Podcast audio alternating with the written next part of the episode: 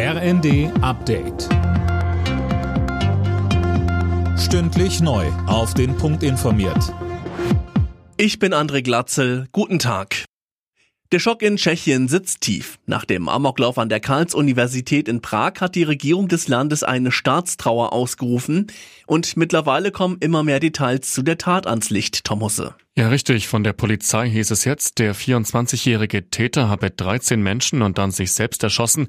Zuvor war von insgesamt 15 Toten die Rede. Zahlreiche weitere Menschen wurden verletzt. Unklar ist nach wie vor das Motiv des Schützen. Er soll bereits vor dem Angriff seinen Vater getötet haben. Im Moment prüfen die Ermittler außerdem, ob der Täter für ein weiteres Verbrechen in der vergangenen Woche verantwortlich ist. Orkantief Soltan sorgt kurz vor Weihnachten immer noch für Probleme im Bahnverkehr. Wegen Sturmschäden gibt es Verspätungen und Zugausfälle, so die Bahn. Betroffen sind vor allem die Strecken im Norden. Dort beruhigt sich die Hochwasserlage mittlerweile langsam wieder.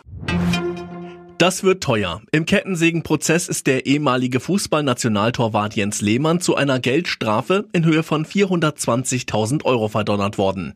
Mehr von Anne Brauer. Das Amtsgericht Starnberg verurteilte Lehmann wegen Sachbeschädigung, Beleidigung und versuchten Betrugs. Der 54-Jährige war wegen eines kuriosen Streits vor Gericht gelandet. Er hatte die Garage seines Nachbarn mit einer Kettensäge demoliert Offenbar, weil sie ihm die Sicht auf den Starnberger See versperrt hatte. In dem Prozess ging es aber auch noch um andere Vorfälle. Am Parkhaus am Münchner Flughafen hatte Lehmann gleich zweimal die Zeche geprellt, indem er dicht hinter einem anderen Auto durch die Schranke gefahren war. In Spanien läuft die Ziehung der Zahlen für die Weihnachtslotterie El Gordo. Die Gewinnchancen sind deutlich höher als bei anderen Lotterien, deshalb nehmen auch im Ausland immer mehr Menschen daran teil.